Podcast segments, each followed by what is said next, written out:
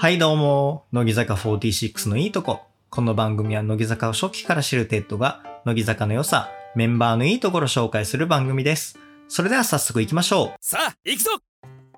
本日のテーマは番外編ということで、ポートレートの撮影会についてです。えー今日は本当に乃木坂の話はしないので、なんで撮影会の話をするのかがわかんないっていう方は本当につまんないと思いますので、えーよかったらね、他の回が面白いので、そういうものを聞いていただけたらなというふうに思います。で、えっ、と、まあ、僕はね、その撮影会に、えっ、と、30回とか、まあ、40回とか多分そのぐらいだと思うんですけど、えー参加したことがあるので、今日は基礎編ということで、まずは撮影会ってどういうものなのかっていうのを紹介したいと思います。で、えっ、と、まずその撮影会の前なんですけれども、まあ、ポートレートって何かっていうと、その人物を主題にした写真のことをポートレート写真って言います。で、なので、えっ、と、対象はそのモデルさんでもいいですし、あとは家族とか、まあ、子供とかでもいいですね。そこの縛りは特にないです。で、えっ、と、そのポートレートのモデルさんに関しては、まあ、大きく2パターンあって、まずフリーランスとして一人で撮影されるっていう方と、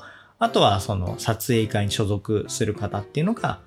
いて、まあ大きく2つありますと。で、じゃあその撮影会の中にもいくつか種類があって、えー、まあ大人数でやるような撮影会ですね。モデルさん1人に対してカメラマンが20人とか30人とかいるような撮影会と、まああとはその1対1で撮るような撮影会があります。で多分その乃木坂のファンの方でこれを聞いてる方はその1対1の撮影会に関して興味を持ってると思うので、まあその1対1の撮影会について話をしていきたいなというふうに思います。で、じゃあいざそのカメラマンさんが撮影会に行ってその写真を撮りたいとなった時にどうするかっていうと、えー撮影会が、えーその、その時に撮影するっていう概要を載せてるんですね。えーいついつ、どこで、えこういうモデルさんが、えこの金額で、えやってますっていうのを、あの、ホームページとか、あとはツイッターとかに載せたりします。で、えっ、と、それも、まあ、スケジュールっていうのは、だいたい1部、2部、3部みたいな感じで、時間が決まっています。で、だいたい1部が1時間から1時間ちょっとっていうのが多いですね。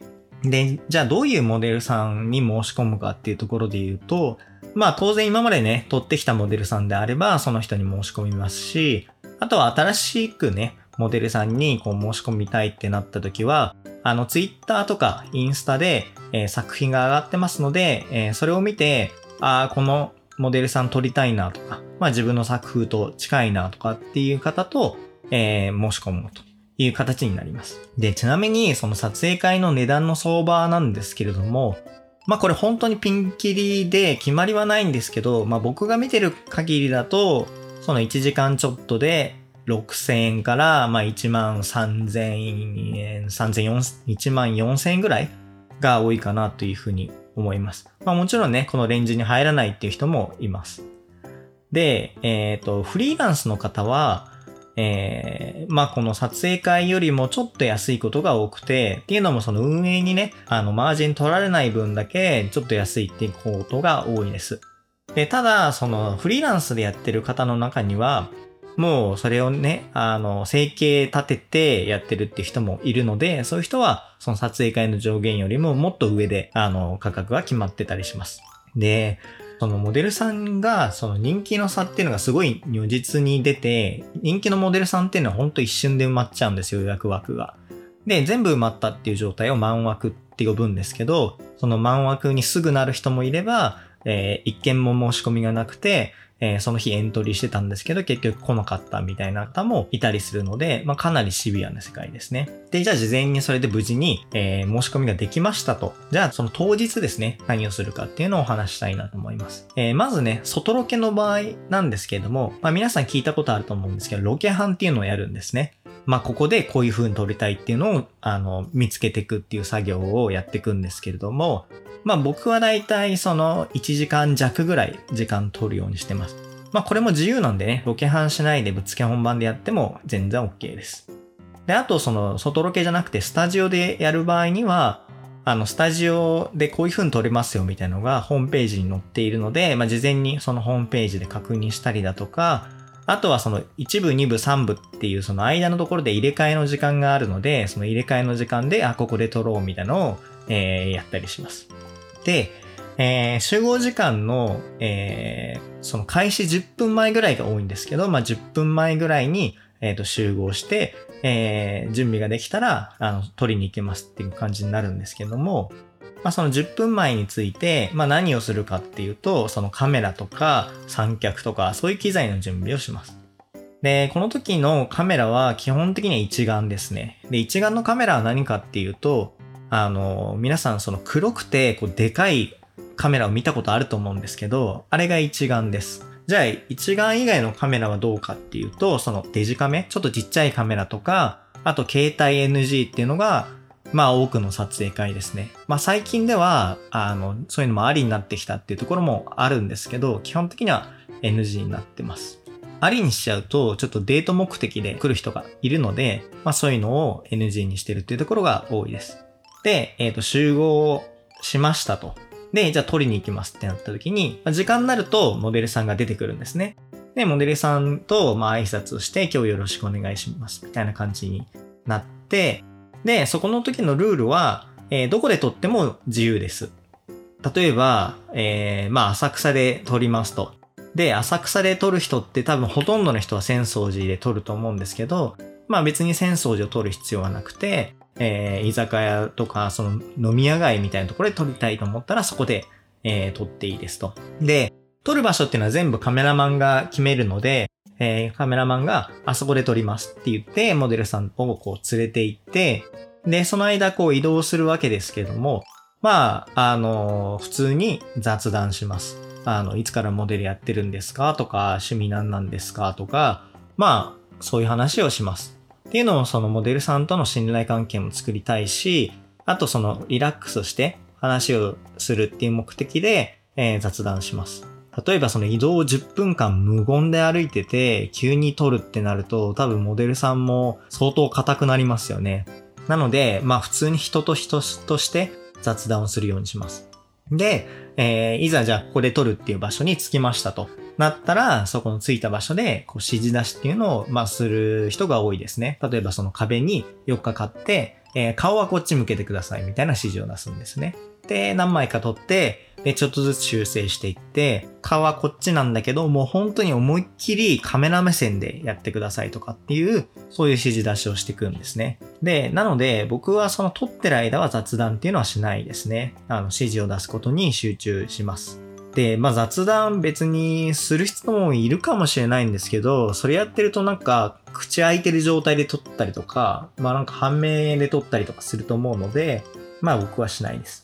で、さっき、まあどこで撮っても自由って話をしたんですけれども、まあそうは言ってもやっぱルールっていうのがあって、基本的にこう個室は NG ですね。まあカラオケとかは NG になってます。で、えっ、ー、と移動は、えっ、ー、と撮影会によります。バスとか、電車とか、そういうの移動は、あの、OK ですよっていうところと NG ですよっていうところがあります。あと、OK なんですけど、事前に言っといてね、みたいなところもあります。で、タクシー移動は NG のところが多分ほとんどだと思いますね。まあ、それも個室なので、ほぼ。で、えっ、ー、と、カフェ行っていいかっていうのは、これは撮影会によると思います。NG のところもあれば、OK のところもある、ありますね。で、一つそのカフェ NG でも例外っていうのがあって、その2枠通しで取る場合っていうのがあるんですよ。そのさっきの例で言うと、まあ3部、4部をまとめて取るっていう場合ですね。